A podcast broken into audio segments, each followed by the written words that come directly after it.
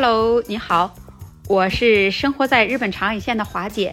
那华姐此时就在这大洋彼岸的日本，那向你问好。那今天华姐来呀，就想跟你聊一聊，说饮食跟我们的身体健康究竟有多大的关系？我们都知道的一个常识，都说是病从口入，也就是说，人的身体疾病除了这遗传之外，那都是和这饮食是有一定的关系的。华姐来日本二十多年了，大家都知道日本是长寿之国。那些日本人的饮食习惯啊，都有哪些呢？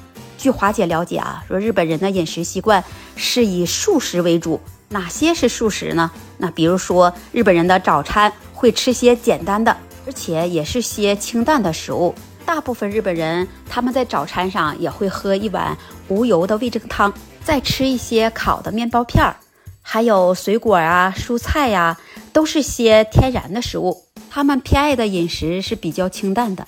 烹调的时候呢，也会少油。食材呢，他们是讲究原来的味道，就喜欢用着生黄瓜呀、生的胡萝卜呀、啊生的那个原生菜呀，把这些蔬菜用那种调料呢，直接来拌着生着吃。那还有的把青菜呢，会用蒸煮的做法，说以这样的吃法呢，可以减少高温热油，破坏菜原有的营养成分。说对人体的健康是非常有利的，还可以呢，让身体啊吸收的比较慢，不容易转化为脂肪。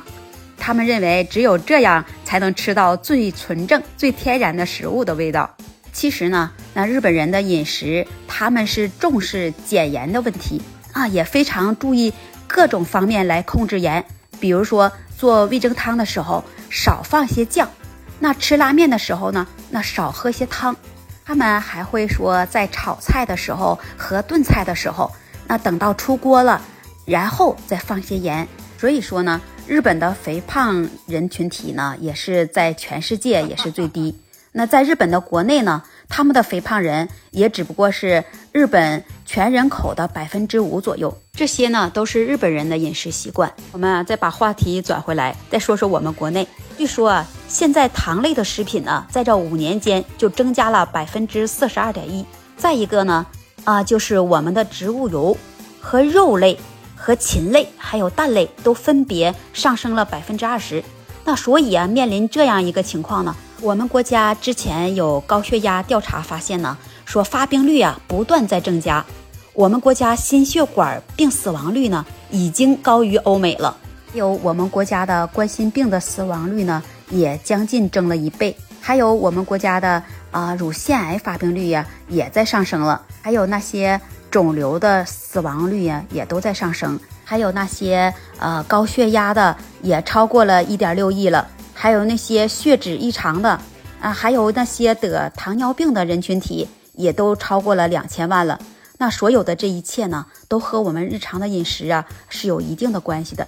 饮食呢，也渐渐变成了影响健康的主要因素之一了。虽然无法控制所有的因素，但是我们可以通过关注饮食来控制体内微生物群的这么一个平衡。比如说，有些人他就从小就喜欢喝着可乐和各种饮料；有些人呢就认为啊，现在有钱了，可以把这牛奶呀也天天当成水喝了。那还有在超市啊买的各种面包。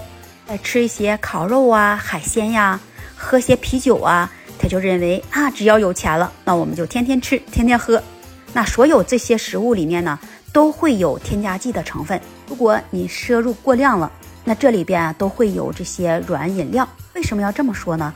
因为这软饮料里啊，里面会有各种各样的果糖。那这些果糖呢，在人体内啊，都会直接转化成了尿酸。你过量喝了像这可乐的饮料，那也会导致啊肌肉瘫痪。这些带有软饮料的食物呢，还会诱发痛风，那比酒精啊都会严重。所以啊，那得了痛风的病人啊才会这么多了。那其实可乐呀，真的也是一种不健康的饮料，特别是小孩子，你喝多了，那就会导致钙流失，也会造成呢骨骼的不发育。听到华姐讲到这里啊，你们是不是觉得？这饮食和我们人体的健康是不是有很大的关系呢？关于这饮食和健康的话题啊，那今天华姐就跟你聊到这里了。你有什么想法和看法，也可以在评论区留言和华姐互动。那有喜欢华姐的，你就可以关注订阅华姐的专辑。那今天就跟你分享到这里了，我们下期再见。